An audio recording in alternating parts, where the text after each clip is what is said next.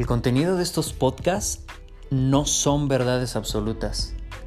Simplemente es mostrarte otras perspectivas de la vida para que te cuestiones y te observes.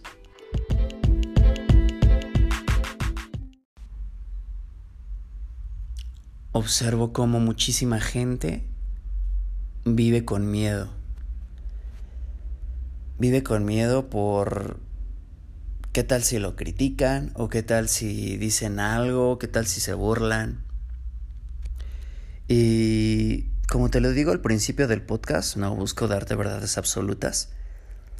Te voy a hablar completamente desde mi experiencia. Yo creo que cuando comienzas a crear nuevas cosas, nuevos hábitos, nuevas metas, a mostrarte auténtico, en general, a hacer cosas que tal vez no estabas acostumbrado a hacer, lo más seguro es que sí habrá quien te critique, quien se incomode o quien se enoje, quien te rechace, quien se burle. Y creo que es completamente normal, dado que ellos estaban acostumbrados a verte de cierta manera.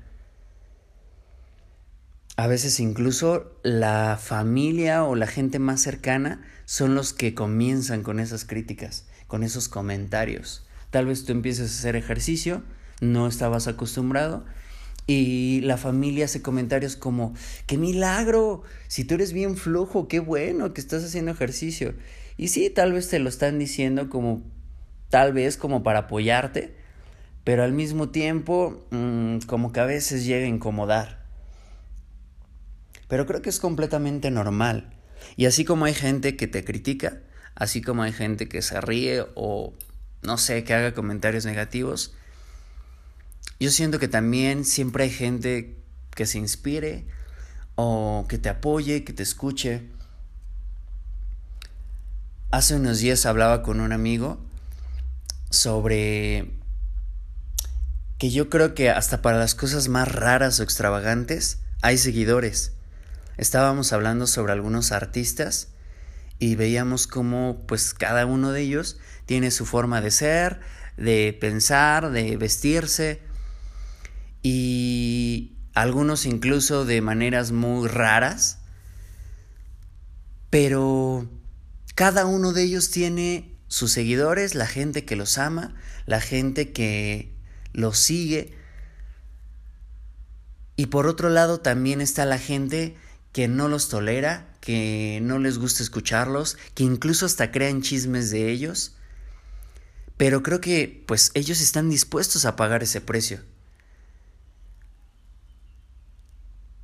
Y creo que el miedo pues es totalmente normal. Nos permite sobrevivir en ciertas situaciones. El problema es cuando nos paraliza. ¿A cuánta gente no ha paralizado? ¿Y cuánta gente se queda con las ganas de qué hubiera pasado si me hubiera eh, atrevido a crear esa meta, a ir por ese trabajo, a hablarle a esa persona? ¿Cuánta gente vive con las ganas y así se les va la vida? Yo creo que si buscas hacer grandes cambios en tu persona, en tu vida, requieres estar dispuesto sí o sí a pagar ese precio. Incluso también a pagar el precio de que tal vez tu entorno pueda llegar a cambiar.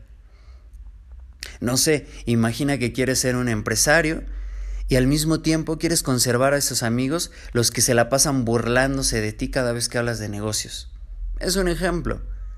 Pero yo veo poco probable que puedas seguir con esos amigos si quieres crear esa meta. Igual y habrá algunos que se inspiren al verte y tal vez hasta se avienten a abrir un negocio contigo. Pero creo que habrá también quienes elijan hacerse a un lado o quienes eh, se burlen. Yo creo que siempre habrá esas dos partes. Quien apoye y quien busque perjudicarte de algún modo.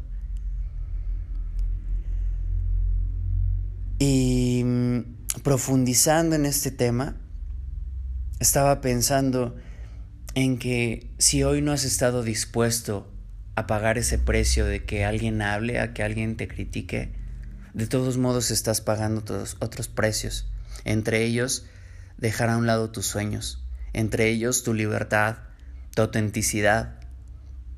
Y solo piénsalo, se te está yendo la vida. Y si con todo esto, si siendo consciente de todo esto aún sigues teniendo miedo, solo piensa esto. Porque yo también en algún momento he llegado a tener miedo eh, sobre qué pudieran decir.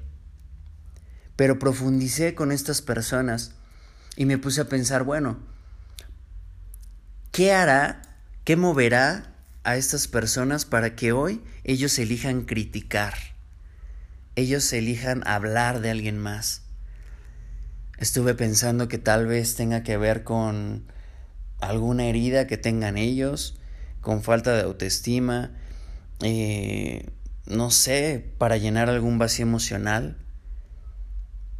Estaba pensando en qué habrá detrás de esta persona para que hoy se atreva a hablar de alguien más o hacer sentir mal a otro ser humano.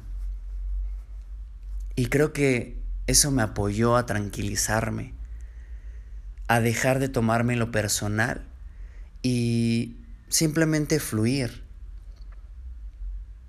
Y entonces es así de simple. O vives libre aceptando pagar estos precios, o solo ves cómo pasan los días esperando a que termine tu vida. Y pensando, ¿qué hubiera pasado? ¿Qué hubiera sido si me hubiera atrevido? Tú eliges.